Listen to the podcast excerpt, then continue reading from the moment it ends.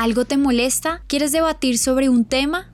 ¿Escuchaste una teoría tan loca que la quieres contar con el primero que veas? ¿O solo recordaste ese chiste que tanto te hizo reír? Llegaste al lugar indicado.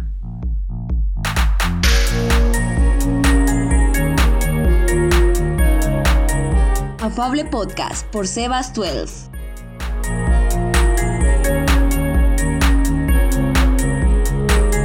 Sean bienvenidos al capítulo 2 de Afable Podcast. Sáquenme de Latinoamérica. Les doy la presentación a nuestro querido invitado muy especial de hoy, el señor Nico, que lo pueden encontrar en Instagram como Esquitacio. ¿Esquitacio se, se dice? Sí, señor. ¿Y qué más? ¿Cómo, ¿Cómo estás, Nico? Cuéntanos un poco de ti. ¿A qué muy te bien, dedicas? muy bien. Eh, bueno, en estos momentos yo soy publicista, eh, estoy trabajando como project manager y pues también tengo diferentes aficiones, además del gaming y demás, pues eh, me, me gusta distribuir mucho de mi tiempo en lo que viene a ser la acción social, todo lo que tiene que ver con pues las personas, el cómo se distribuyen, cómo se manejan en la sociedad, desde una manera mucho más sentida a lo que tiene que ver con sus quehaceres, sobre todo en la, sobre todo en la juventud, ya que pues muchos generalmente están perdidos en cierta manera. Y eh, también me dedico mucho eh, pues a ser freelance, como cualquier publicista que quiere salir adelante por sí mismo. Y pues labores varias, como también pues algunos saben, que viene a ser la lectura del tarot, entre otras cosas. Ahí ya encontraron datos que ustedes dicen, Dios mío, pero este señor se dedica a hacer varias cosas, nos trae hasta sorpresas. Y yo te quiero empezar con una pregunta, una pregunta que, que hasta, yo, hasta uno le hacen cuando empieza la carrera, ¿no? Y es por qué estudiaste publicidad. Y poniéndote un poco más en la actualidad, eh, ¿cómo la has llegado a relacionar con tu vida? Ok, mira, eh, yo empecé a estudiar publicidad en una primera parte porque yo quería hacer arte, pero que fuera pago porque quería comer y no quería morirme de hambre. Entonces, en ese sentido, pues yo estaba buscando en una primera parte encontrarme a mí mismo en el arte porque siempre he sido aficionado al arte, siempre me ha gustado pintar, cantar, componer, entre otras cosas, y a su vez quería pues en cierta manera llegar a tocar a las masas. Entonces dije como bueno, hay una manera, en un principio yo quería trabajar simplemente en, organizaciones no gubernamentales para hacer cosas de publicidad ya para ONGs y demás que pues fueran un poco más sentidas a la sociedad, pero obviamente digamos que como dice el podcast, pues Latinoamérica no me lo permitió en una primera parte, por lo tanto, pues toca irse por un lado mucho más mercantil. Y pues aquí estamos, digamos que lo relaciono a mí, en mi vida y demás porque las relaciones públicas y todo lo que hacemos, nosotros somos seres netamente visuales y también netamente eh, expresivos. Y nosotros sabemos que el 70% de nuestra comunicación es no verbal. En ese sentido, si tú eres publicista, también aprendes a manejar todo eso. Y eso te enseña a, pues en una primera parte, a ser mucho mejor comunicador, eh, saber llegar a la gente. Y en una segunda parte, y algo mucho más sentido, y es realmente hacer algo por el mundo de cualquier otra manera, ya sea para bien o para mal, pero pues todo depende del enfoque.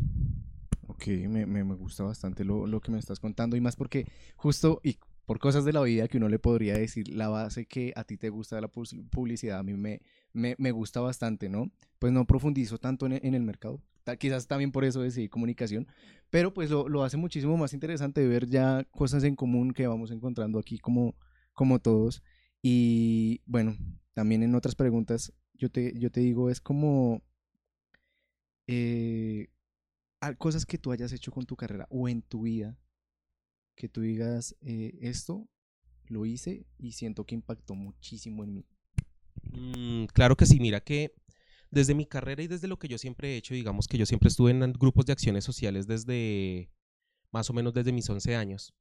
Eh, encontré una manera de expresarme y seguir mucho más adelante con el tema también de la publicidad y fue generar una fundación. En ese entonces yo generé una fundación con unos compañeros que se llamaba Renacer y eh, lo que nosotros buscábamos en esta fundación fue generar a los jóvenes oportunidades para que supieran qué hacer con sus vidas, cómo hacer con sus vidas y sobre todo, si yo no quiero estudiar, cómo puedo adquirir dinero y cómo puedo hacer de mi vida autosustentable sin llegar a negocios ilícitos. Y en ese sentido, pues digamos que eso fue uno de mis cúspides hasta el momento, porque sé que llegarán más, de todo lo que yo he podido hacer en mi vida. Y por eso mismo es que pienso que en cierta manera, tanto mi carrera como lo que me apasiona, que en cierta manera también son los jóvenes, y pues todo lo que uno llega a hacer por y para ellos, me ha llevado mucho más al frente. Eh, obviamente también he colaborado con otras fundaciones y con otros negocios sin ánimo de lucro. Eh, otra fundación que se llamaba Construyendo Humanidades en Latinoamérica Sostenible, alias Chelas, porque éramos unos pequeños jóvenes con grandes aptitudes bebísticas, por decirlo de alguna manera, y hacíamos Una básicamente forma lo mismo. muy elegante de decirlo, ¿no? Claro, claro, el acrónimo era Chelas, pero pues es construyendo humanidades en una Lati- Latinoamérica sostenible.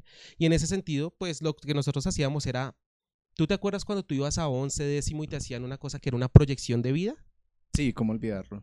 Sí, sí, sí. que son una mano de talleres y demás, y que en los colegios religiosos generalmente es, te ponen a rezar, te ponen a decirte con un psicólogo que generalmente tiene o no tiene mucha idea o ha perdido la pasión por su carrera, a veces, que no es para negar, y empezaban a decir como, ok, pues puedes dirigirte a esto, puedes dirigirte a esto.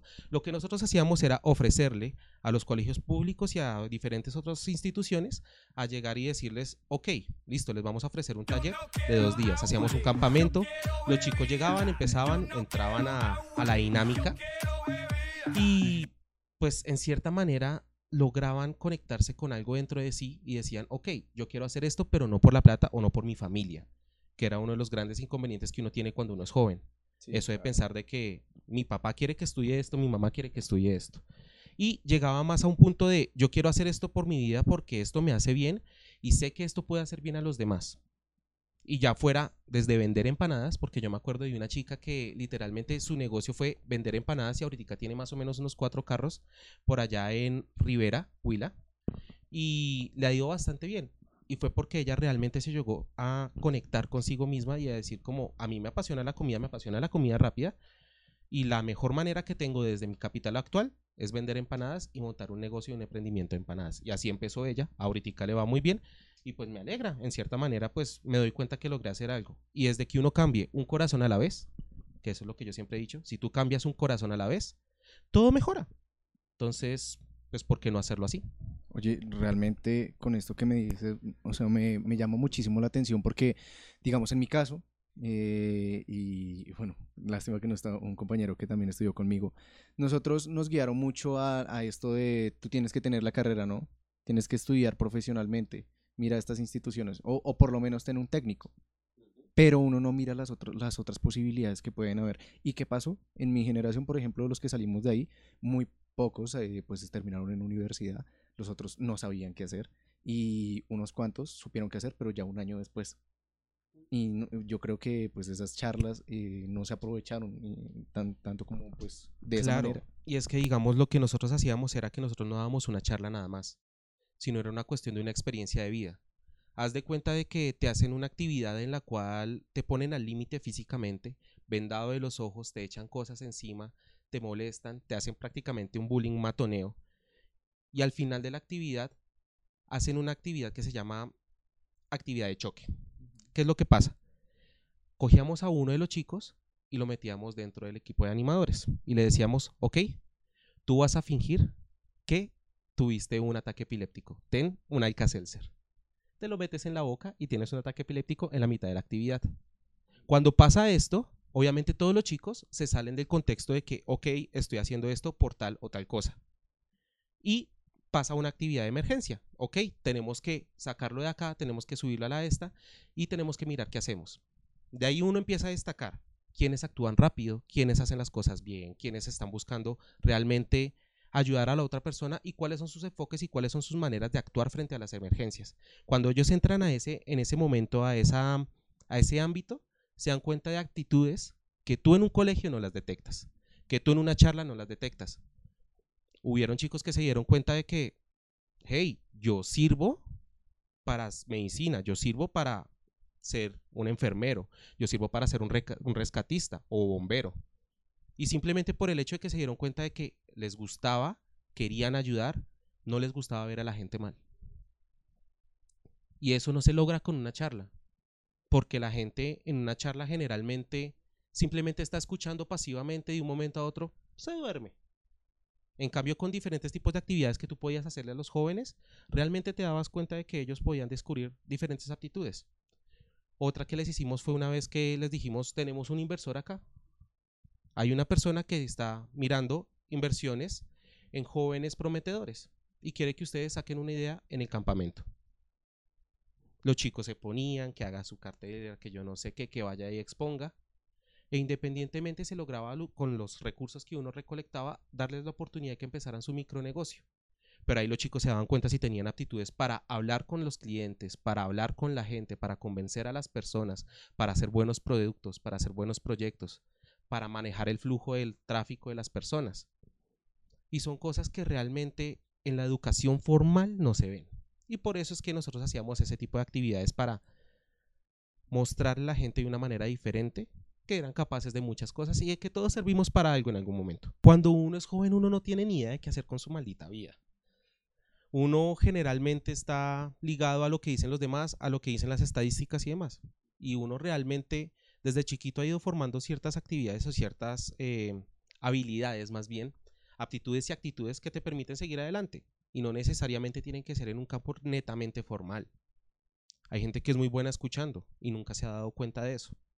Simplemente porque siempre han sido el que no consigue novia y siempre se la pasa aconsejando a sus amigos. Hey, date cuenta de que a eso le puedes sacar lucro. Pero pues, hombre, ahí hay que despertar de alguna manera. Personas ya saben, si se sintieron identificados con lo que acaba de decir Nico, eh, vaya pensando más bien qué, puede hacer, ¿no? Y bueno, no, solamente yo te tengo preguntas, sino pues también el resto de nuestro equipo. Entre esos, eh, pues antes de que pasemos a eso, te quiero terminar de hacer. Me contaste que fuiste profesor, ¿no? Sí, para jóvenes desde los 6 años hasta los 12 años. Eh, básicamente los sábados, desde las 8 de la mañana hasta mediodía lo que les daba era, pues, en un principio empecé con catequesis y demás porque el colegio donde yo estaba era netamente católico. Después empecé a dar clases de oratoria, expresión corporal y digamos de más habilidades blandas que necesitan a, eh, pues ejercitar los jóvenes. Y después eh, me volví a profesor de algo que se llama básicamente como acción social en colegio décimo y ya era manejar los grupos de acción social, manejar la planificación de acción social eh, pues darle un sentido diferente y que no se quedara simplemente en voy a cumplir mis horas de trabajo y acción social para poderme graduar, no, sino puedo hacer esto por la gente y lo voy a hacer de cierta manera y voy a hacer yo en ese momento y no voy a estar determinado por una institución. Y en eso, en ese último que ya fue más formal porque ya era pago y demás, eh, duré año y medio. Año y medio en eso. ¿Y lo volverías a retomar? Claro que sí, sí, me gustaría mucho. ¿En este momento o ya más adelante? Mm, me gustaría en este momento y más adelante también, pero pues desde que se pueda, digamos, en unos ámbitos de fines de semana, porque obviamente lo que me da de comer es de lunes a viernes, entonces ahí sin nada que hacer. Señor Carrillo, ¿y vos qué preguntas tenías para nuestro invitado? Ok, em, las preguntas que yo tengo están por ahora más enfocadas a, a este lado, algo más místico que, que, tú tienes, y es precisamente mm, con qué baraja lees el tarot. Ok, bueno, eh, para conocimiento de muchos, el tarot tiene diferentes em, barajas en las cuales se puede leer el tarot. Una viene a ser la baraja española, que es la más común que se tiene en el público, que generalmente en las, en las papelerías las encuentras casi a 5 mil, 7 mil pesos. Y con estas hay personas que leen el tarot. Existen otras que son un poco más comunes pero menos utilizadas en esto y vienen a ser las cartas de póker ya que tienen la misma nomenclatura y a su vez tienen el mismo alcance. Y existe una tercera que viene a ser la, carta de tarot, tarot, que viene a ser la que está dividida en arcanos mayores, arcanos menores y pues que consta de las 70 y pucha de cartas que tiene. Eh, entre esas tú nos habías mostrado unas antes de, de presentar programa, ¿no? Sí, señor. Mira, entonces en este caso yo tengo estas. Ok, de esas de las que mencionaste, ¿cuáles son? Estas son las de Tarot Tarot, que vienen a ser las 78 cartas. Eh, estas son las que tienen los arcanos mayores y las arcanos menores. ¿Cuál es la diferencia entre los dos? Los arcanos menores generalmente se distribuyen en todo lo que tú tienes en la vida, todo lo que tú haces en el presente y visualiza un poco el pasado de las cosas. Los arcanos mayores generalmente, como tienen un requerimiento, digamos, de energía mucho más amplio, que tienen una cuestión de compromiso energético y de intercambio mucho más alta, en ese sentido, esas eh, leen generalmente tanto futuro como presente y pasado. Y ya están las otras, las de póker o las de baraja española, que sirven para ambos fines, pero estas generalmente tienen un costo más ambivalente para la persona que lee y pues que esto les genera, digamos, ciertos infortunios en algunas partes. Digamos, ustedes no van a escuchar generalmente que una persona que se dedica a leer el tarot, a menos de que sea de las personas que lo leen por internet generalmente y que no hacen absolutamente nada más y que generalmente pasan por estafa, y que siempre te dicen, ok, mira, te voy a leer esto, pero si quieres saber más, te cobro esto. Ok, listo. Y ahora quieres saber otro poco más, te cobro esto, porque eso ya significa que se están lucrando con eso y generalmente eso trae mucho infortunio para una persona que lee las cartas. En ese sentido, eh, pues existen diferentes tipos de lector y por eso mismo tú no conoces a mucha gente que se lucre de este negocio, porque la carga que tú a ti te trae, tanto digamos en un sentido kármico para algunas personas como para un sentido de fortuna o infortuna es bastante alto. Tú, uy, es que es, es, es información que, que, lo deja pensando a uno frente a todo lo que puede recibir tan solo con la lectura, ¿no? Y esto, esto que, que dices, como lo que pueda llegar a recibir la persona quien lee el tarot y pues lo que puede recibir si cobra por, por, ser, por esto de la manera que lo describes, ¿no? Eh, ¿tú lo sabías antes de, empezar en este mundo? ¿O fue un proceso...? Mira que lo supe de la manera más triste del mundo, ¿sabes? Porque cuando yo me enteré fue porque la persona que me enseñó me dijo como yo necesito equilibrarme kármicamente contigo. Y yo, ¿por qué? Te voy a enseñar a leer tarot. Y lo que va a pasar, pues tú no vas a generar rencor ante mí. Yo, bueno, todo bien. La cuestión cuál fue? Él me enseñó a leer la primera, la primera tanda de cartas que venía a ser la lectura netamente mexicana, de índole mexicana, que viene a ser la lectura que le he hecho a Sebas, que él ya conoce más o menos. Y el pago que él hizo, ese fue el pago que él hizo para lo que me pasó a mí. ¿Cuál, ¿Qué fue lo que me pasó a mí? Yo tenía una novia en ese entonces. Mm, yo los presenté a ellos dos. Ella me terminó. Ella él se cuadró con ella. Se casaron y se fueron del país. Entonces, ese fue el equilibrio kármico que, que tuvimos en esa manera y él me dijo, este es el costo. Y yo, ah, gracias. es bueno saberlo, o sea, interesante. Perdí una pareja que pudo haber sido muy estable para mí, pero pues aprendí a leer cartas, algo es algo. Hubiera sido bueno saber el, el, el, lo que ibas a ganar antes, ¿no? O, lo que ibas a perder, ¿no? Para saber el costo. Claramente, e independientemente él ya lo sabía y él lo hizo por eso. Y pues me cogió a mí en frío sin saber nada. Y ya cuando yo ya aprendí, me dijo como, listo, tú ya aprendiste, ya entendiste, ya pagaste, porque pues en cierta manera uno llega ahí en, en el entrenamiento que uno tiene, eh, uno aprende ciertas cosas y aprende que todos tenemos algo que en muchas religiones se llama como valores o dones que uno tiene generalmente como una moneda de cambio y que los puede dar para recibir algo, invertir y seguir teniendo más o los guarda y nunca recibe nada. Que eso digamos se ve mucho tanto en el Torá como en la Biblia, más que todo en las parábolas de, de Jesús y demás, y también se ve mucho en las, en las charlas de algunas religiones que tienen que ver mucho más, digamos, con Anton LaVey, que viene a ser pues la Biblia de Satán, entre otros. Bueno, ojalá no, no, no, no te tenga que pagar más karma eh, frente a, alguna relación o algo, ¿no? No, no, no, igualmente, digamos, la última vez que leí el tarot, em, digamos que hice un cobro bien para esa persona hace más o menos un mes. Y a los ocho días tuve un pequeño incidente em, en una despedida de soltero de un amigo que se iba a casar. Ah, fue madre. Y eh, básicamente casi me friego el, el ligamento interior de la rodilla izquierda, justamente una semana después de que había leído las cartas. Y yo dije como mierda, sí, se me olvidó, se me olvidó.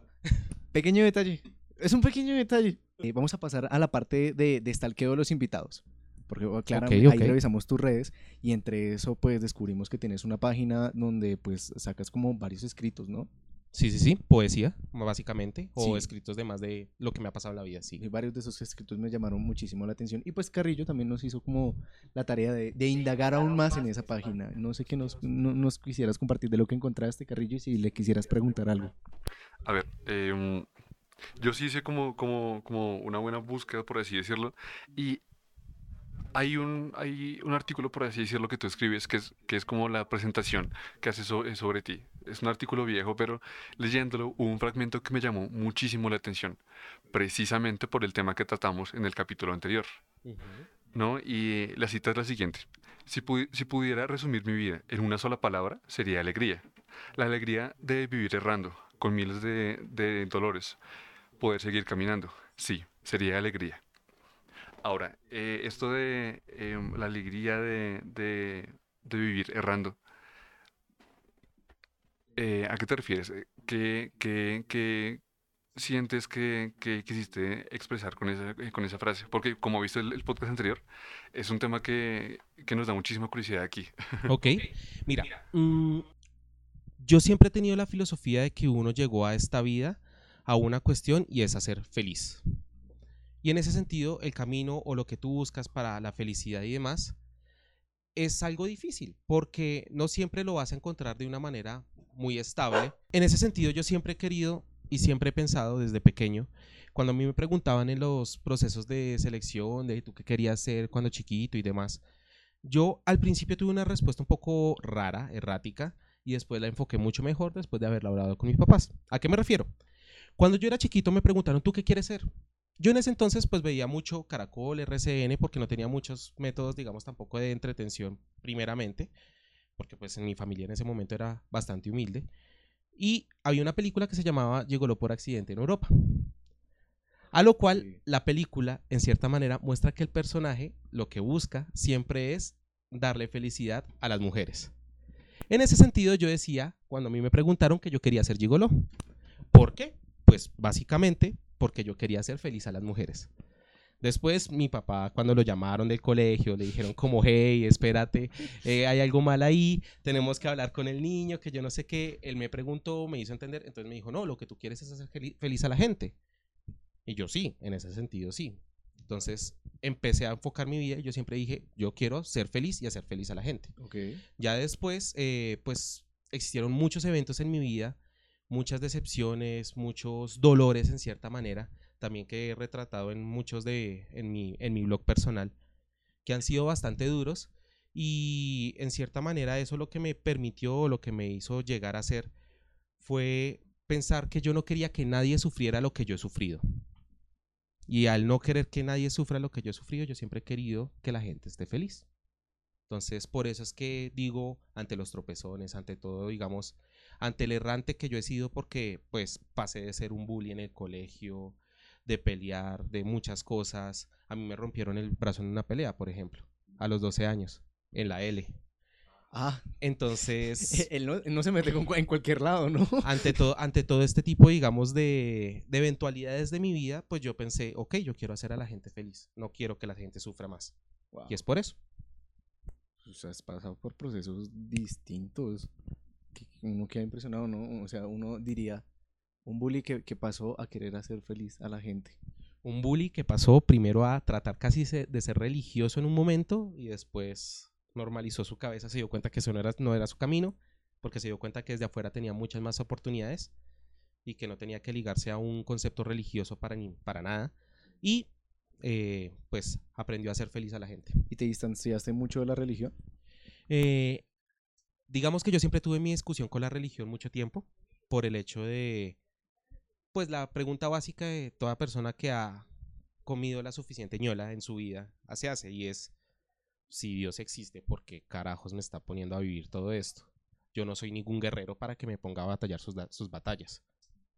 Y en ese sentido, eh, pues yo empecé, digamos, a, a contemplar mi vida y a darme cuenta de muchas cosas y muchos conceptos al final que pues no creo en una religión, sino ya creo en un concepto que construí yo mismo, que viene a ser el filocentrismo, el amor como el centro de todo, que es digamos un concepto muy diferente a, a todo y que viene a ser el punto común de todas las religiones, porque todas se enfocan en amor, ya sea a sí mismos, ya sea a un ente externo, a un ente superior o a sus parejas, pero siempre se enfocan en amor. Afable Podcast, segunda temporada. Mira, para esta agenda y para este tema que nosotros tenemos hoy de Sáquenme de Latinoamérica, eh, el, el querido meme, ¿no? El- Sí, Ay, fue todo un exitazo, pero bueno, de, de los memes ahora hasta se puede sacar conversaciones y conversaciones interesantes. Totalmente, totalmente de acuerdo. Y nosotros lo vamos a basar en tres puntos. Ok. El primero va a ser de cultura en Latinoamérica, el segundo va a ser eh, sobre política, pero más por el lado de corrupción. Ok. Y pues el tercero lo vamos a basar por biodiversidad, todo lo que tenemos en Latinoamérica. Empezando por el lado de cultura, pues eh, nos hemos dado cuenta que aquí en, en Latinoamérica pues claramente tenemos unas costumbres muy fuertes. El colombiano se le nota que es colombiano, al, al mexicano se le nota que es mexicano y al argentino claramente se le nota que es argentino. Y es más, dentro del mismo país nos encontramos con, con otras costumbres que se notan muy claras dentro del mismo país una persona eh, que un extranjero que llega acá se va a dar cuenta que hay una gran diferencia entre un paisa y, y, pues un rolo.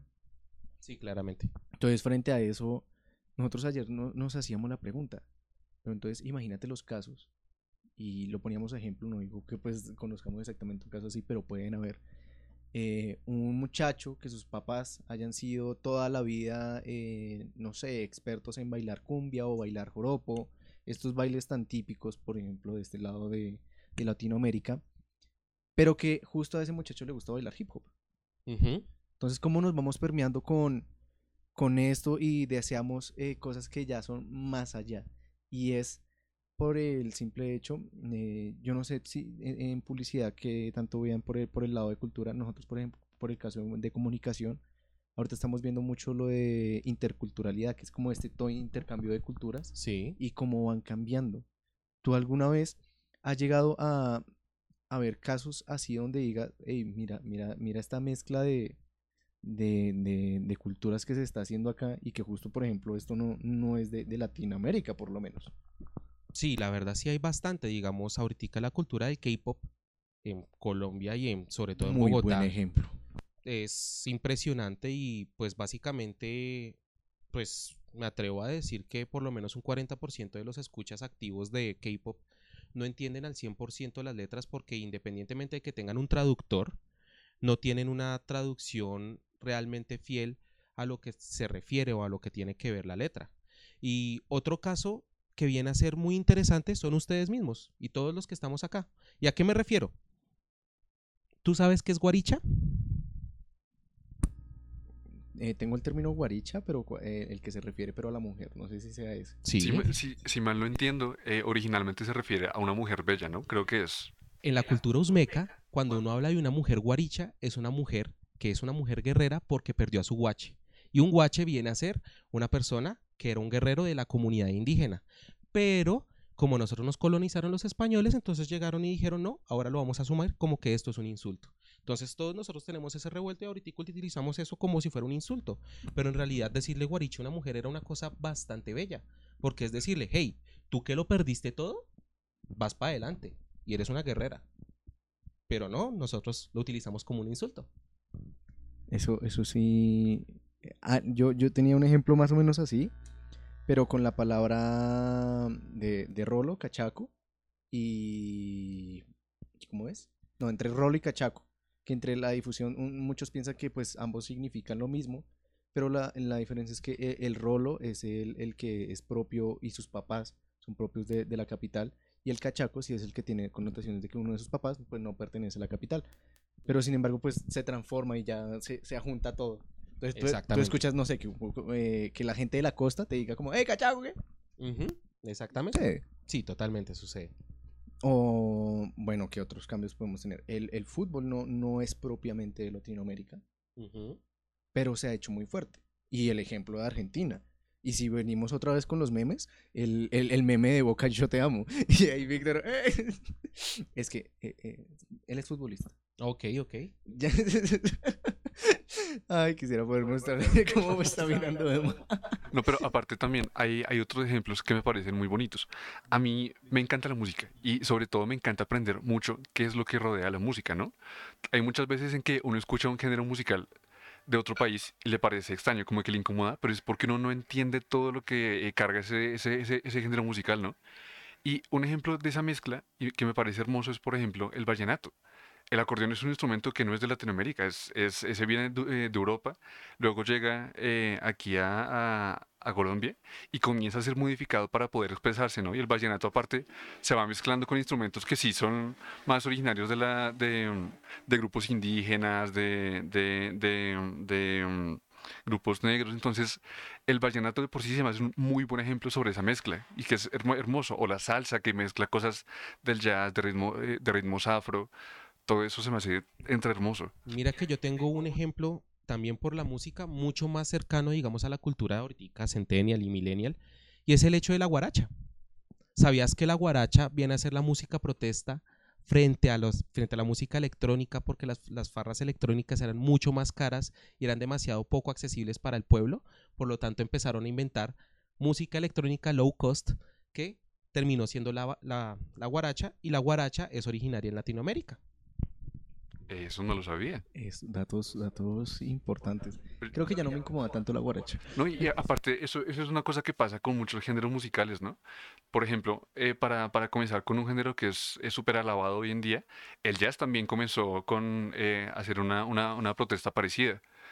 Eh, también el rap comenzó también siendo una, una, una protesta parecida y siempre tiene esa resistencia que tiene que ver con un montón de discursos bastante clasistas, a decir verdad. Y, y se va haciendo como esa resistencia entre que, eh, que pase, que crezca, que no crezca, que va cambiando, hasta que por fin se, se absorbe para hacer plata. Exacto. Y digamos, ahorita hay un género musical que está emergiendo, emergiendo que se llama el bolero glam.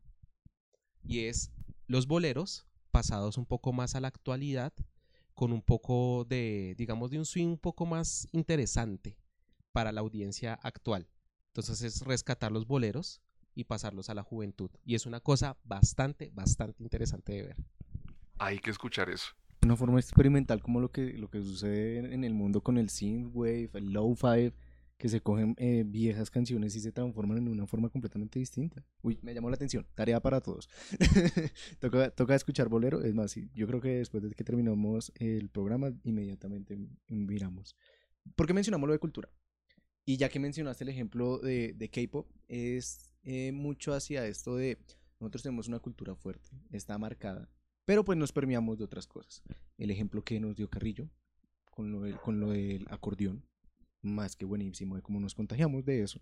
Y pues, eh, como te digo, que del K-pop, eh, justo este también es un movimiento fuerte que puede hacer que las personas hasta quieran ir a Corea, allá, acercarse un poco más a ese mundo. Yo justo he tenido eh, en estos meses la experiencia de estar muy cerca frente a, este grupo de K-popers y, pues me, me, me, es fascinante ver eso porque como ellos manejan eh, su estilo y, y, frente a ese género y, bueno, o sea, tú no los ves bailando reggaetón ni nada, sino pues también toman esos pasos para ellos y, los, y pues hacen sus interpretaciones y ahora hasta tenemos concursos aquí en Colombia de K-pop. O sea, uno no se esperaba que llegaran estas cosas. Bueno, ahora pasemos al, al, lado incómodo, al lado feo. Porque bueno, aquí podemos decir, no, yo quiero ir a, a España porque quiero aprender rumba. Yo quiero aprender rumba y en guitarra. Eh, me parece impresionante esas personas que dominan la guitarra en España con todas las técnicas que ellos tienen. Increíble. Pero ahora el lado malo y es... Espera, espera, un segundo. Una, una pequeña nota también ahí. Como dato curioso, eh, géneros como el flamenco que se sienten tan españoles tienen fuerte influencia de, de, de grupos rumanos y algunos, eh, algunos tipos de, de, de, melodías árabes. Y ya, fin de la nota. Uy, Jorge Drexler, ¿cierto? Muy bueno, toca que lo busquen. Ay, yo no sé si tuviste el, el, el llegaste a ver el documental de Residente. Eh, lo vi más o menos, sí. Sí, alcancé pues, a tener acercamiento. Que pues él nos mencionaba cómo, cómo cogía la sangre de, de, él en esta prueba de ADN y pues uh -huh. ver sus antepasados y pues se dio cuenta que él no era, él es puertorriqueño, ¿cierto? Sí. Bueno, él, él no era 100% puertorriqueño, sino que tenía diferentes lineamientos. Y pues hasta de eso sacó un álbum. Uh -huh. y, y, bueno, o sea, al final, al final al cabo nadie es puro. No, en estos momentos ser raza pura es muy difícil, realmente. Sí. Ese pensamiento de Hitler de ser realmente una raza aria, puritana, cero revuelta, imposible, sobre todo con la globalización. Ya desde el pensamiento es imposible ser realmente 100% casado con una idea. Digamos, uno ve diferentes personas que están casadas con ciertas idiosincrasias, pero aún así ya tienen vertientes en ciertas cosas y no les permiten ser 100% puritanos. Ya desde ahí ya sabemos que realmente estamos hechos es para empezar a combinar y sacar lo mejor de cada, de cada cosa. Ahora sí, política. Por nuestra parte de, de corrupción. Que es más, voy a empezar de una vez con un dato.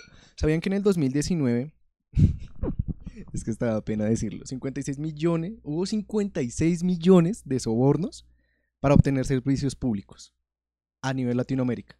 O sea, 56 millones supera, no, es casi, 56 millones somos actualmente en Colombia, ¿no? O más, No, no, somos más.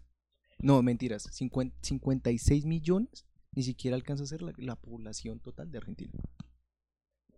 Y creo que en Colombia no, en Colombia somos 50 millones. 50 y algo. Sí, Pero, pero tengo, tengo un poco de curiosidad. Tú dices que es para, conservar servi- eh, eh, para conseguir servicios públicos, ¿no? Entonces, para poder conseguir o a- algo sea- que debe ser para cualquiera, tienen que sobornar. O sea, ya es como una corrupción obligada, por así decirlo, por, su- por sobrevivencia. Y de eso pasamos a una cosa.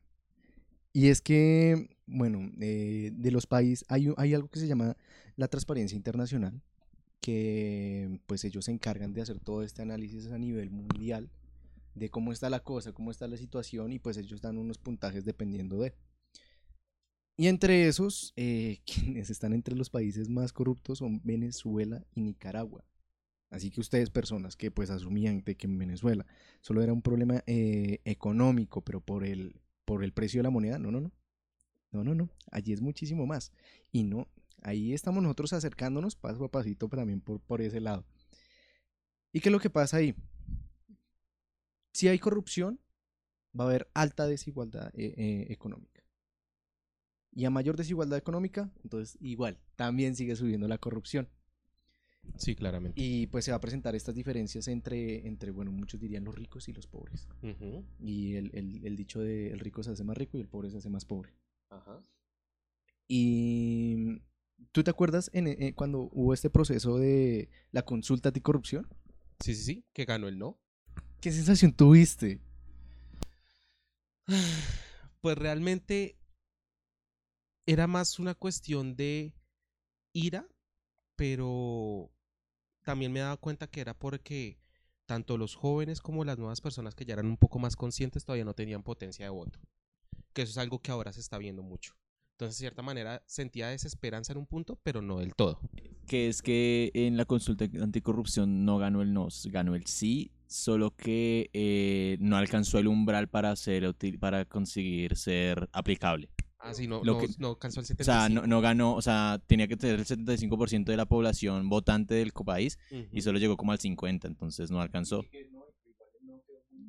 Igual él no ganó en En- Antioquia, Sí, claro, ah, bueno, entonces que siempre va a ganar lo que diga el otro. en la de República. Independiente de Medellín.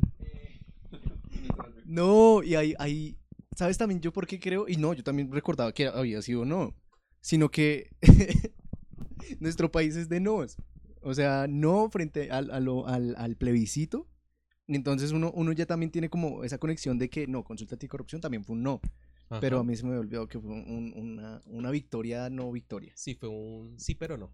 Y, y es lo triste porque esa consulta eh, garantizaba muchas cosas que eh, los de la transparencia eh, internacional estudiaban y ellos dicen, ok, puede haber protestas sociales y todos estos mecanismos, pero los gobiernos tienen que asegurar un- eh, tres cosas, que pues es la corrupción, eh, digo, garantizar procesos transparentes y acceso a la información pública Sí. que bueno, nosotros podemos ver muchos gastos de senadores y toda la cuestión, pero casualmente como que no tienen gastos. No, obviamente no. Tienen todo distribuido y pues sus arcas las tienen en otros países, obviamente, para evitar los impuestos. Pues un ejemplo es que pues el innombrable eh, no declara renta porque no tiene, no tiene cómo declarar renta. No tiene absolutamente nada. Él no tiene propiedades, no tiene absolutamente nada. Entonces ahí uno es cuando uno dice como, ok, aquí hay algo más que malo, nauseabundo, pero pues toca mirar cómo se arregla en cierta manera. Ojalá. Yo me pregunto si, o sea, si tan solo con este personaje que ya muchísimos eh, ya debieron haber sabido quién es, logra esconder esto, ¿cómo es, digamos, sigamos la línea? ¿Cómo le hace el contador para esconderlo de él? ¿Contratar otro contador para también así mismo y va, va escalando? ¿O cómo le hacemos ahí? quién sabe cómo harán o simplemente harán pues como hace uno cuando está comprando boletas para un para un concierto, compra por al por mayor y listo. Sale con descuento y todo. Ta- también, según entiendo, hay un mecanismo en que crean empresas ficticias que son las que eh, administran eso, ¿no? Y, y cogen a, a- a cualquier persona por ahí y que firme como si fuera el propietario. Entonces luego la gente va a investigar fiscalía y llegan a, a un lugar de un viejito que vende, yo que sé, perros calientes. Y dice, ¿cómo, este, este man cómo va a tener eso?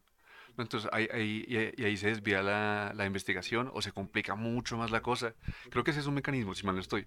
Sí, claro, y además de que pues si tú lo, lo miras, digamos, a un caso más reciente, pues así fue que se desfalcaron 70 mil millones de pesos con las TIC.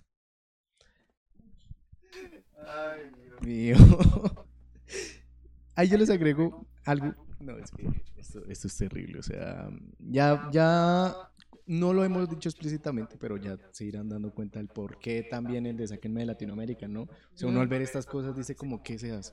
Y es que socialmente hablando, psicológica, eh, sí, en grupos y ya lo que sería en la sola persona, psicológicamente, se dice que una persona cuando va a cometer un acto de corrupción es consciente de hacerlo, pero entonces lo que hace es todo esto de...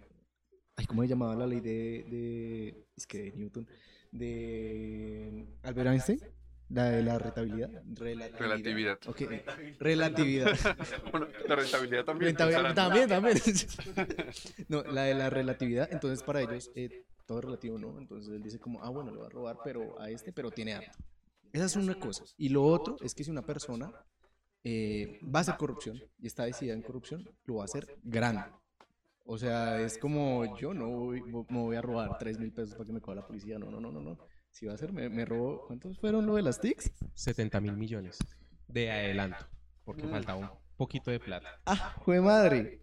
Y siendo así, les traigo algo a colación y que pues eh, también te estaba contando antes de empezar el programa. Nosotros tuvimos a finales del 2020 un personaje, eh, este personaje es eh, youtuber, ahorita Ajá. creo ma- más, que todo es streamer, que pues se dedicó también a, a, eh, empezó a hablar sobre este tema de Sáquenme de Latinoamérica, las condiciones en Latinoamérica, y pues utilizó el mismo meme. Y, y él decía que, bueno, Tocaba muchos temas donde eh, él decía como, bueno, ustedes, ustedes los latinos no tienen por qué, o sea, no tienen por qué decir este, este meme, o sea, ustedes no están nada mal. Y entonces hacía unos contrastes entre Europa y, y Latinoamérica y él, eh, o sea, él, él decía mucho, nosotros no estamos mal. O sea, mira, España también está mal, ¿sí? Mucho, Ujú. mucho hacia, hacia ese argumento. Y muchas personas le respondieron, muchas personas le dijeron, hey, espérate, así no es la cosa aquí en Latinoamérica. Claro. O sea, bueno, sí, estás pintando buenas cosas, pero pues hay esto. Hasta hubo una eh, periodista y también influencer muy reconocida, la Liz Smile, no sé si la has eh, conocido o escuchado. Sí, sí, la he escuchado. Ella tuvo un debate con, con ese personaje y no, ese debate es de esos debates que inician pero no terminan en nada. Ok, no se sí. dijo nada. Que simplemente se ganan es porque la otra persona salió de quicio. Exacto, Entonces el primero que pierda el humor es el que pierde. básicamente así fue. Cuidado con los Como, nombres. con- no, como consejo general, los debates en internet, mala idea, no van a ningún lugar. Solamente son gente eh, gritándose o, o diciendo cosas y se siente una victoria por el público. Pero eso, o sea, también eh, o- otra cosa, en redes sociales, si tú tienes muchos likes, eh, muchos likes, no quiere decir que tengas razón. Es un pequeño recorderis por ahí. Se deja. Igualmente, la cuestión es que nosotros seguimos en un contexto donde pensamos que la cuestión es de debatir. Cuando nosotros deberíamos es deliberar. Cuando hablamos de deliberar, ¿qué significa? Tú das tu opinión, dejas que la otra persona dé su opinión y cambias de zapatos con la otra persona. Te pones los zapatos de la otra persona y empiezas a buscar los pros y los contras desde los zapatos de la otra persona. Y ya una vez haces eso, entonces pasas a tus zapatos, ya reconociendo lo otro, y llegas a puntos en común y acuerdos. Y ese es el formato deliberativo. Pero pues nosotros en Latinoamérica no estamos acostumbrados a deliberar. Sobre todo porque estamos acostumbrados a cogernos a machete. Entonces pues ahí sí, difícil.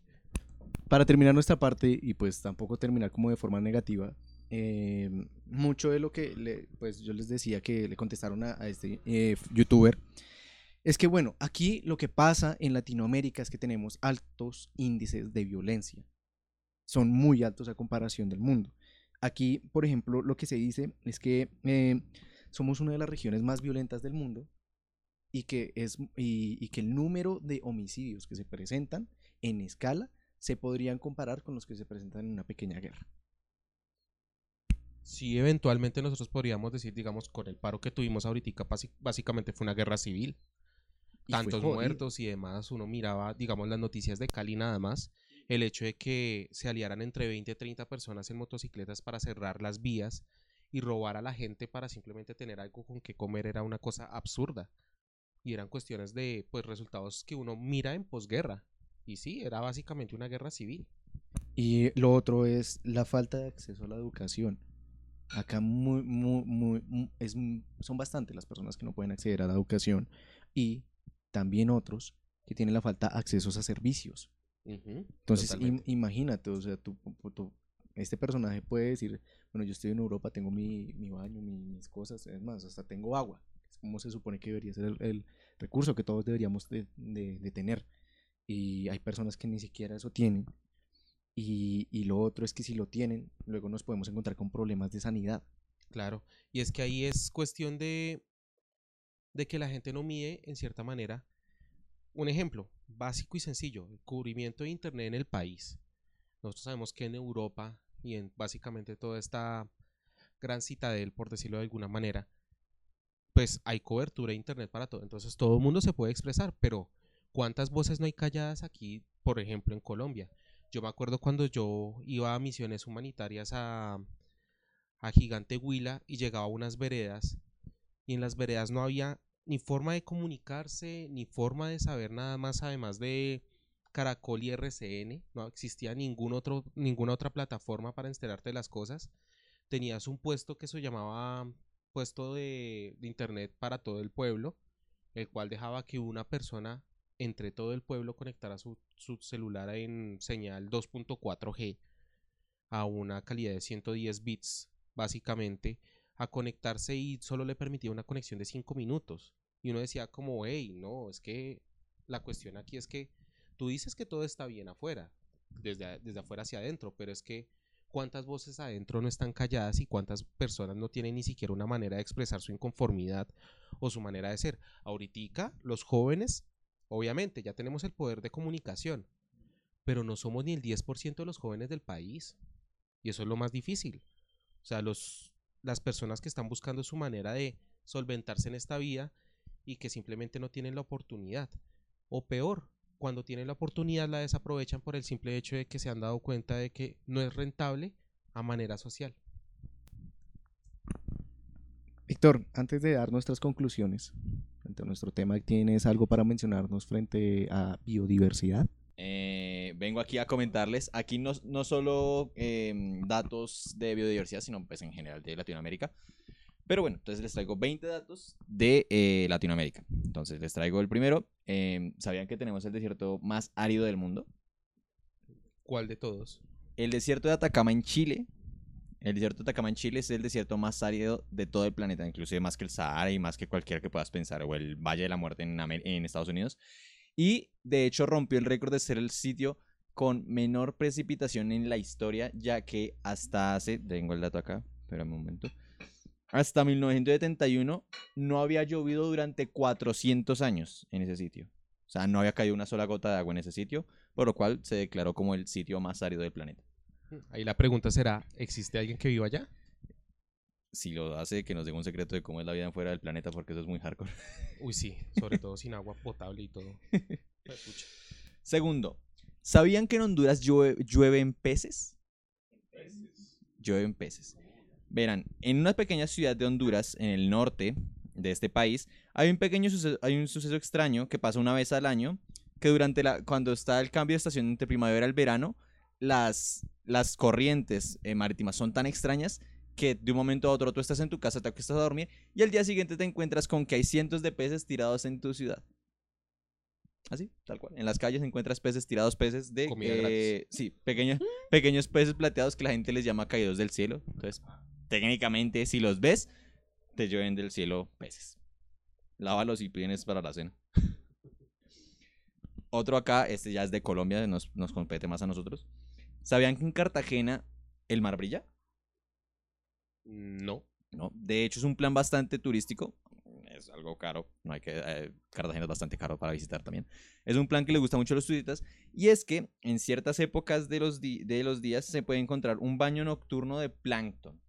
El plancton recoge em, la luz del sol y como al, al momento de hacer como su especie de alimentación propia, este genera una luz que en el mar, al ser, si, si- si el, si el plancton se acumula, parece que el mar está brillando. Mm, interesante. Y pues puedes ir a visitarlo en Cartagena. Entonces, le- les llaman los, los maravillosos puntos azules. Son puntos azules que tú ves en el mar como si el mar fuera estrellado. Y siempre. Mm, O en épocas. no, sé, no, no estoy seguro. Creo que es como en épocas, dependiendo de la alimentación del, del plancton. Y también depende de cuestiones climáticas, la marea, etc. Pero sí se puede encontrar y te, y te ofrecen el plan como quiere ir a ver el mar brillando. Mm, vea pues.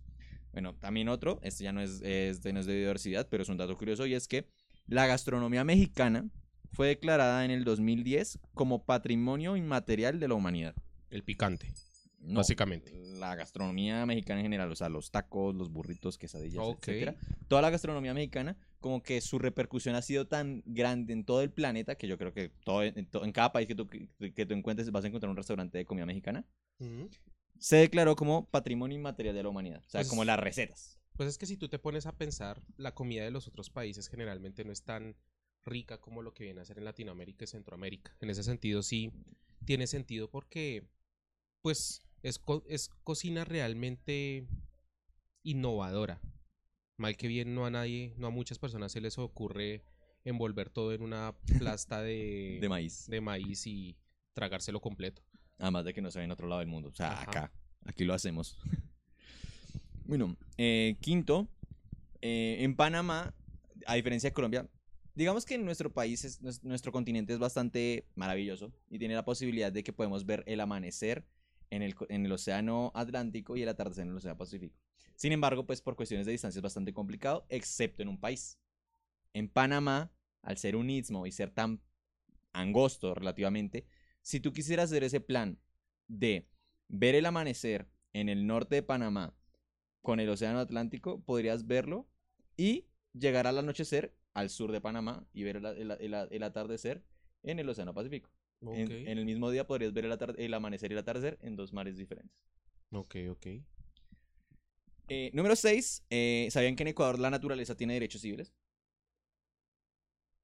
La naturaleza es un, es un sujeto con derechos constitucionales y de hecho la isla Galápagos como institución y como territorio podría demandar a cualquier persona para, y esto para proteger el ecosistema. O sea, Ecuador, la naturaleza está puesta como, una persona, como un sujeto que tiene derechos civiles y puede, tiene que hacérselo respetar como cualquier otro. Mm, Vea, pues interesante. Podría una, ser. una demanda en- de la naturaleza en la hoja de vida no debe ser nada bonita. No. Me demandó la tierra. Eh, no. Bueno, Paraguay es uno de los pocos países bilingües de Latinoamérica. Como todos sabemos, en Latinoamérica em, casi todos hablamos español, excepto Brasil, que habla portugués, o Belice, que habla francés. Sin embargo, Paraguay, en su constitución y en su eh, teoría y en sus, en sus leyes, promulgó que el guaraní, lengua indígena principal de la, del territorio paraguayo, fuera también enseñado en las escuelas, por, los cual, por lo cual todos los, todos los paraguayos hablan dos idiomas. Su idioma, su lengua madre del país, el guaraní y el español. Ok, eso es buena, una buena forma de respetar la tierra, en cierta manera. Claro, yo, a, a- a mí con eso se, se me viene una duda a la cabeza y es qué nuevos términos estarán haciendo de esa mezcla entre español y guaraní, porque me parece imposible que la gente lo, lo deje ahí muerto, ¿no? Yo creo que con el tiempo igual irán haciendo como, ¿no? como, como una, una lengua que, que combine esas, Una que es como terminan haciendo todas las lenguas. Una lengua propia de Paraguay. Paraguayo. Claro, claro. Claro, eso, interesantísimo eso pronto generalmente puede pasa. pasar, puede Lo mismo pasar. que los slangs que se han inventado en México entre el español y el inglés, que uno los escucha y uno queda como, espera, ¿qué me dijo? Como espérate, te traduzco.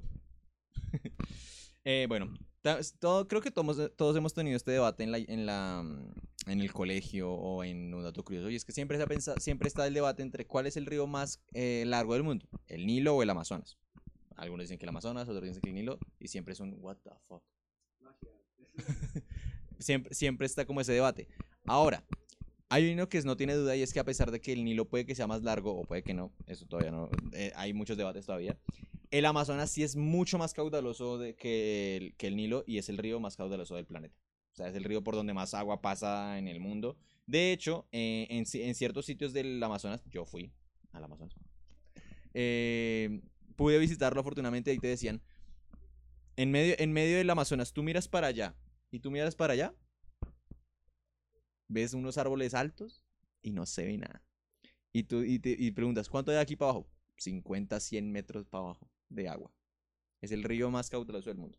E independientemente si tú orinas en ese río, se te mete un bicho y ajá, adiós. A llorar. Sí, porque sí tengo entendido que a uno se le mete un bicho cuando uno orina en el Amazonas, ¿no? Eso dicen, creo Eso que dicen. eso dicen, o a lo mejor también puede ser un dicho para que la gente no orine en el Amazonas. Sí, sí, sí. Yo ¿Quieres la otra vez en, en- la, la otra vez vi en, en Di- Discovery Channel esto de de, de diagnósticos eh, médicos extraños. En uno de estos capítulos de diagnósticos raros eh, tenían eh, contaban el, el de un tipo que tenía un pez justo pues ahí metido. Entonces contaban que lo que pasa es que esos peces se sienten atraídos al amoníaco y la orina tiene bastante de eso. Entonces el man me y pimba, se le metió el, el pez. Ajá, y esos dejan huevos en los testículos. Entonces es eso sí una no lo cosa sabía, no. interesante. Eso es de operación, eso es bastante doloroso. Así que si van a ir al Amazonas, no orinen por allá. Gente orinen en un baño. Así que si de repente siente que, que tiene un huevo extra, eh, Ay, what the fuck. Sí, recuerden hacerse el examen. La- el, au- el autoexamen. Sí, puede ser que no sea cáncer testicular, pero puede ser que tengas un pececito creciendo dentro de ti. Se nos está haciendo corto el tiempo y por eso tenemos que empezar a dar nuestras conclusiones. Por mi parte, yo les quiero decir que, bueno, eh, yo soy de las personas que quiere salir de Latinoamérica. Y, y pues yo no estoy, te estoy diciendo, eh, no, mira, es que está la, la decisión y más si tú te quieres quedar en el país, tampoco te estoy diciendo como tu decisión está mal. No. Aquí también estamos como dando a entender esos puntos de por qué hay gente que se quiere ir del país y por qué hay gente que no se quiere ir. Hay distintas razones, porque puede que alguien nos diga, eh, ¿y por qué no mejor te quedas y solucionas el país? Y haces cosas para ayudarlos. Y nosotros decimos, mira, hay gente que dice esto por tales razones, pero a fin de cuentas lo que queremos dar la conclusión es, tomar la decisión de irse del país o quedarse no es una decisión fácil. Para nadie lo es. Y, y pues bueno, puede que esté muy mal alrededor, pero pues uno siempre trata de buscar soluciones para seguir eh, existiendo y, y, pues hay algo que se llama avance social y muy poco tenemos eso en Latinoamérica, entonces también muchos buscamos eso de, de poder crecer, digamos, en, en- en esta escalera de, de pobreza y pues tener un poco más, al menos para subsistir. ¿Sus conclusiones, muchachos? Ah, primero el invitado. Bueno, yo diría que mal que bien decidas o no decidas quedarte en Latinoamérica, es una opción de vida que te va a traer mucha riqueza y que va a hacer que la vida valga la pena. Mal que bien, aquí las historias que tú vas a tener aquí en, el país del Sagrado Corazón, hablando de Colombia, y de todo lo que tiene que ver con Latinoamérica, créeme que en ningún otro país las vas a vivir. En ese sentido, si quieres una vida llena de riesgos y de cosas y altibajos y cosas bastante entretenidas, créeme que Latinoamérica es una muy buena opción. E independientemente yo, pues tengo la fe en que pues las nuevas generaciones van a cambiar un poco el rumbo que ha tenido Latinoamérica hasta, hasta ahora. Eso por una parte. Por una segunda parte yo diría que no está mal pensar salir del país si lo que tú quieres no es huir, sino realmente construir un futuro diferente para ti. Si tú te diste cuenta que realmente lo que pasa en Latinoamérica, lo que es Latinoamérica, la vida con color de Latinoamérica no es lo tuyo, pues estás apto para salir. Y independientemente es una cuestión de cultura y de enriquecimiento de otros tipos de índoles, otras culturas, otras vainas. O eso sí, vas a tener muchos choques. como el hecho de ni siquiera poder parquear afuera en algunos lugares. Pero es una experiencia que tú vas a poder vivir y en ese sentido no está mal pensar salir, pero tampoco está mal quedarse y tampoco está mal venir a vivir acá. Todo depende de lo que tú quieras para tu vida y darte cuenta de que realmente no importa dónde estés, sino lo que realmente importa es lo que tú hagas con lo que tienes. Y en ese sentido, pues puedes adquirir muchas cosas simplemente realmente siendo sincero primero y lo segundo dándote cuenta para qué sirves. Porque realmente hay veces que nosotros creemos que no servimos acá, es por el hecho de que no sabemos para qué servimos. Entonces, en ese sentido, no te desmotives por lo que ha pasado en tu alrededor y date cuenta de que existen muchas cosas buenas para ti y para los demás. Y que tú puedes llegar a ser alguien exitoso a tu manera. También eso que mencionas de, de saber para qué, uno, pa- para qué sir- sirve uno, eh, tiene un factor muy importante y es que tristemente eh, nuestra sociedad ha jerarquizado algunos estilos de vida y, algunos trabajos, ¿no? Entonces, así tú te des cuenta que tú eres buenísimo para hacer algo, pero si la sociedad tiene un prejuicio para eso, terminas no haciéndolo, aunque eso pueda tener mucho sentido para ti, así no te haga rico, pero te hace feliz. Entonces también como que es comenzar a quitarnos esas supuestas jerarquías de los trabajos para poder de verdad ubicarnos en qué carajos hacer, parce. La gente empezó, muchos de los negocios empezaron de una manera bastante tonta. Yo creo que básicamente lo que tiene que ver, digamos, con McDonald's fue, ok, sé hacer una hamburguesa. Eso no tiene ninguna ciencia. Realmente no tiene ninguna ciencia. Ahora que es una de las mejores cadenas del mundo, simplemente porque tuvo una buena idea. Entonces, en ese sentido, permítete realmente explorar las cosas. Si vas a ser un zapatero, sé el mejor zapatero. Quien quita termines montando una marca como Reebok. O volvamos a lo que nos contaste la chica de las empanadas. Exacto. Uno nunca sabe. Hay cosas que nos sorprenden y pues bueno, nuestra invitación siempre va a ser a que pues la decisión que tomes, irte o quedarte, eh, haz algo, hazlo. No te quedes solo en el pensamiento y, y hazlo. Afable Podcast, un podcast para que pasemos un rato bien chill. Nico, muchísimas gracias por haber estado acá. En serio, No, muchísimas no, gracias. Todo un placer, todo un placer. Eh, qué bueno haberte tenido como invitado. En serio, eh, increíble que también podamos como hablar varias cosas en el podcast. Yo no sé si a Carrillo se le esté quedando alguna pregunta por fuera o algo. ¿No? ¿Estás seguro? Bueno, me, me revisando. Yo mientras tanto me voy despidiendo de las personas. Muchísimas gracias por acompañarnos, por haber estado acá. Y pues espero que todos hayan pasado un buen momento. Les recuerdo que este podcast se va a subir. eh, ya. Este podcast se sube eh, los lunes eh, sin falta o si no los domingos a la misma hora, 6 pm por YouTube o por Spotify. Clap, clap. Víctor se está encargando de efectos. Onomatopeyas. Eh, y, bueno, eh, entonces nos pueden encontrar por Spotify, por, por YouTube, Afable Podcast, e inmediatamente lo encuentran. Eh, nos vemos la próxima semana. La próxima semana vamos a tener una cosa muy interesante. ¿Vos has estado o has tenido amigos que estén en- hayan estado en call centers? Sí, bastantes. Vamos a tocar por ahí el, el tema, toda esta situación de, de bueno, es el trabajo que toca. Uf, sí, he escuchado por ahí unas pequeñas historias de gente que les tienen una cámara encendida 24/7 en sus casas porque están en trabajando, pues, digamos, eh, como call center, pero como están desde casa, entonces les piden que tengan una cámara prendida 24/7 y les contabilizan de a 3 minutos para que vayan al baño. No, no, no, no, no, no, no. No, no, no, no, no, no, no. Bueno, Nico, no sé si tengas unas palabras para las personas, tus redes, algo antes, para, antes de irnos. No, primero, y pues ante todo muchas gracias por, por invitarme. Realmente es muy bonito estar acá. Realmente es muy bueno pues ver cómo cosas como esta van surgiendo y es chévere. Y eh, pues a todas las personas que nos escucharon el día de hoy, simplemente decirles dos cosas y es una, persigan sus sueños, sea aquí, sea en cualquier lado, recuérdenlo, persigan sus sueños. Y dos, permítanse soñar, porque soñar es difícil, soñar es una cuestión de metas, una cuestión también de aspiraciones, pero sobre todo de mucho empuje y de mucho amor. Ámense a ustedes mismos para que puedan soñar y si ustedes sueñan y se permiten ser realmente lo que quieren ser, créanme que van a llegar lejos. Si me quieren seguir, eh, bueno, pues Skate Haseo, pues está ahí, creo que está en la descripción, la descripción del- para que me encuentren. Y nada, un placer y espero en algún momento podamos encontrarnos de nuevo. Esto ha sido Afable Podcast, un podcast para que la pasemos bien chill. Espero que les haya gustado a las personas que nos están viendo, a los que nos están escuchando. Y nos vemos la próxima semana. Nos oiremos la próxima semana. Y bueno, estén muy pendientes. Así que ahí nos despedimos con la canción y pásenla muy bien. Terminen de tener un buen fin de semana.